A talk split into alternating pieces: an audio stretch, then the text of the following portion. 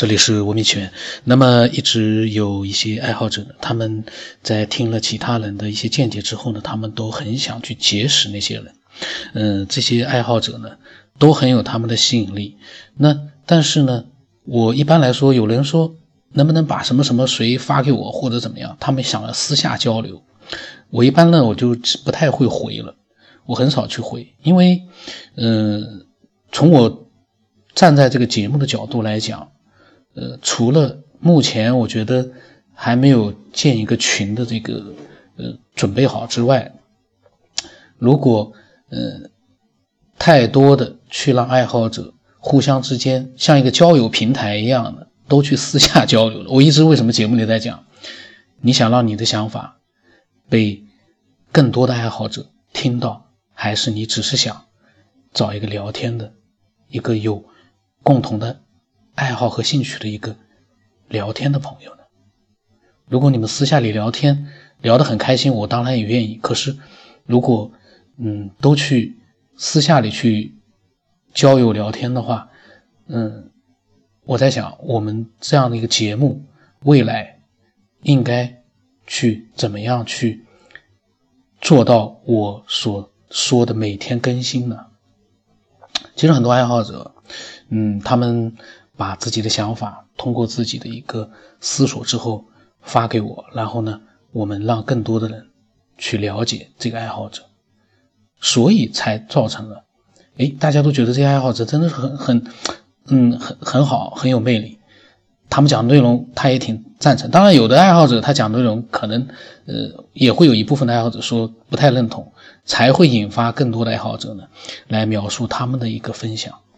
那这是挺好的一个状态，所以呢，我我呢就是，嗯，在想，在现阶段呢，这样一个节目呢，只是我们通过电台，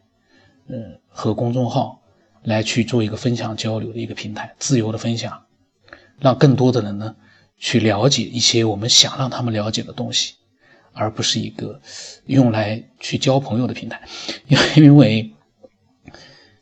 人大量的时间，如果说花在闲聊上的话，嗯，就像我如果说真的去跟很多爱好者去聊天、去吹牛的话，说实话，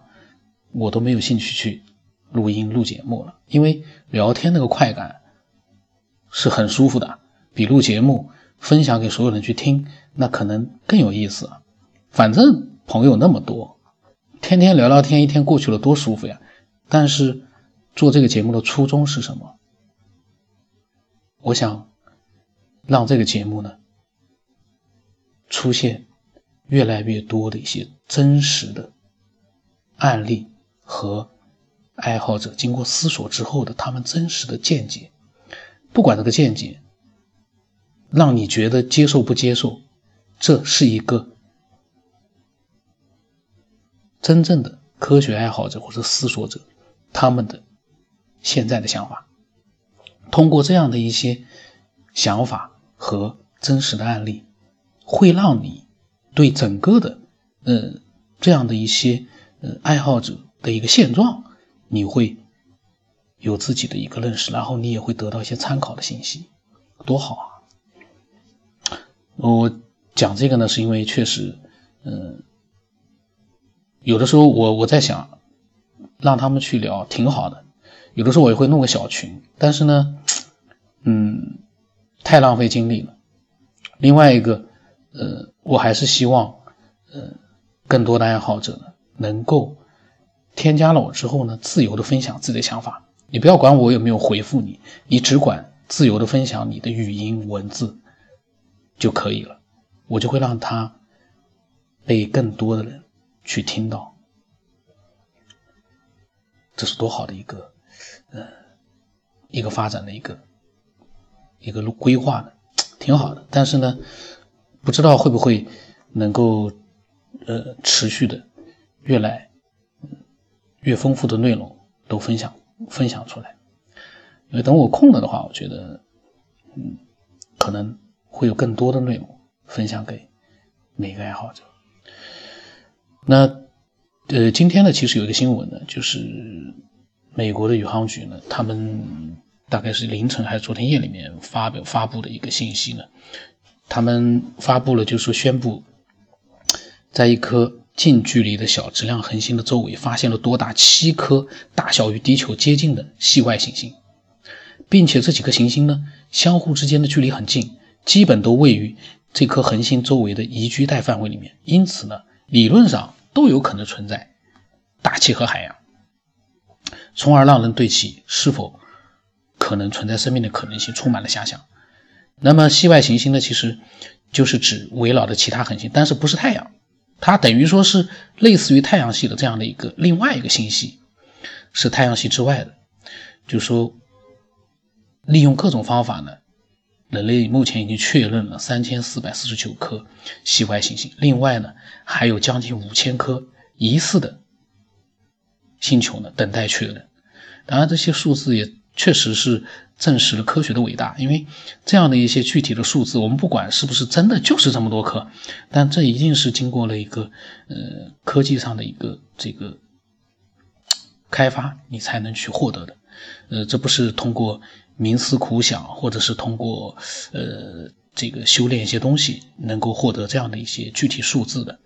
因为不管你怎么样去呃得到最终的答案，你都需要。像这样子去具体的去做一些研究的，而不是去呃靠自己去相信一个什么东西就以为答案就出来了，那个是不太可能的。另外呢，在所有已经被确认的这个三千多颗行星里面啊，系外行星就太阳系之外的行星里面，有将近有三百四十多颗呢，是可能属于拥有岩石表面的类地行星，也就是说，有很多的行星它都没有拥有岩石表面。它可能表面都是岩浆或者什么样的，只是一个没有固体的一个灰尘，呃或者什么样的各种，呃其他的一些物质组成的这样的一个球体。像地球这样的一个拥有岩石表面的行星，其实倒还是不多的，好像。那么这篇新闻呢，我看到之后呢，嗯，其实我我自己在想啊，我后来我就反正在那个。那个企鹅号上，我就发表了一个，我就说，其实，呃，美国宇航局发表这样的一个发布会呢，它其实就是为了辟谣，因为我觉得，其实它在这个全整个地球啊，有大量的人在做着探索外星人是不是存在的这样的一个。研究我打引号的研究，因为他们都是在网络上面去搜索各种各样的一些呃轶事奇闻异事，就每天都在网络呢发出无数条的奇闻异事，除了文字的，还有语音的，还有视频。像那个旅行的爱好者晴天呢，他挺好，他每次都跟我，他看到了一些呃文章，比如说外星人的，还有一些神奇的、神秘的什么一些嗯通灵的，然后呢呃。包括预测的，比如说成功的预言了肯尼迪被被刺的被刺杀的女预言家，还有，嗯，什么龙腾女啊、视频全集啊，还有金星人啊、空心地球啊，呃，地球核毁灭的可能性啊，呃，还有七姐妹星人瞬间穿越数光年距离的方法，呃，这种网络上各种各样的新闻，他都会发给我，都是确实让我感觉到，哎。真的是有各种各样的新闻，我都不太会去看的，因为我还没打开。我在想，我要录晴天的内容的时候呢，我可能就会打开来简单的介给大家也也也介绍一下。嗯，就是还有一些视频，就是在这些绝大多数是谣言的信息轰炸里面，很多人坚信外星人存在于我们身边，或者至少存在于太空当中。这个时候，就像 NASA 这样的一个机构呢。每一次他就开一个发布会，然后大家都很期待，他会发布一个信息，时不时的呢会告诉大家，他们发现了一颗或者是多颗可能会存在生命的星球。其实呢，他就是要提醒所有人。我个人觉得啊，他起到了一个作用，他就提醒所有的人，就说你们看，作为最权威的、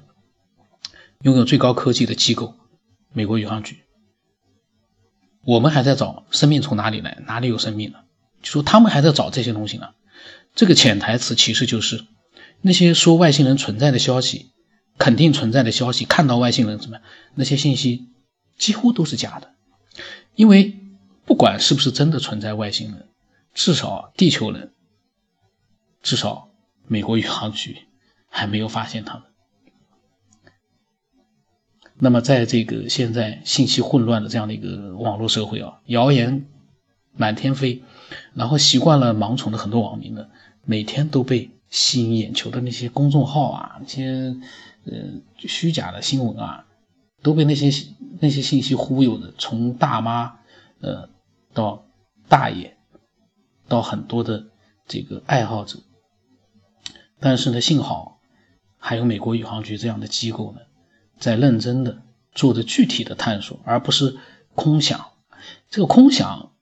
我们都可以空想出很多东西，但是到最终，你还是要通过具体的东西去验证的。那这样的机构，我说，我们国家什么时候也能多一点呢？我们整个网络里面那么多，呃，真真假假的信息，把我们像晴天这样的非常好的这样的一些思索者、爱好者弄得来，每天都在看那些。呃，发现了什么那些东西的，那些东西到底是谁编出来的？我也很很好奇。呃，你把它当成科幻小说，你像我这样的，我就科幻小说，我写的是科幻小说，那就假的，我虚构出来的，那也好。但是呢，它披着一个真实的这样的一个外衣，会让很多人觉得是真的，是真的发现了有外星的人，然后外星的人还在地球上，各种各样的一些消息都有了。那这。多可怕呀！一个可能百分之九十九是谣言的东西，忽悠了那么多的人去相信它，而且通过这些信息，他们还觉得我们空，我们只要去幻想一下，我们可能就会得到什么样什么样的一个最终的一个什么样的答案。这个呢，我觉得这个也是很有意思的。我觉得这个可能呢，呃，跟整个的一个这个这个环境也有关系。大家反正。嗯，也有自己的分辨力，但是呢，有的时候呢，太过于相信那些呃不负责任的这种小的公众号。你像我这个小的公众号，我一般来说我发表的还都是一些爱好者的想法和他们的经历，我都会说这个真假呢都不知道的，是但是呢是真实的一个想法。绝对不会说耸人听闻的去发布一些都不知道真假的消息，那个在网络上传，那还是挺可怕的。所以呢，今天我看到这个消息之后呢，我就觉得哎，挺好的。我觉得这又是证明，呃，美国宇航局呢还在寻找地球之外的生命，这不就证明了我们还没有找到所谓的外星智慧或者是外星文明吗？是不是那些智慧都是像我那个小说一样的，都存在于我们的想象里面，暂时还不会让我们看到呢？它只是被一些个别的这些有缘人看到，但是呢，这些人看到了之后，绝对不会在网络上去发布信息，说我看到了外星人。我在想，不太可能。如果真的是可靠的话，一定会有人去跟他去接触，然后去。做一个更多的研究的，我在想，所以呢，呃，这是我今天看到这个发布的这样的一个，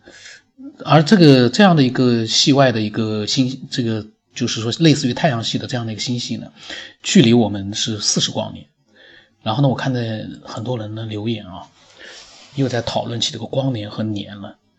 因为有一个人说，他说这个。到那边去，就算我们达到光的速度，也要四十年。然后很多人呢，都呃很懂科学，就会说，这个是光年，不是时间，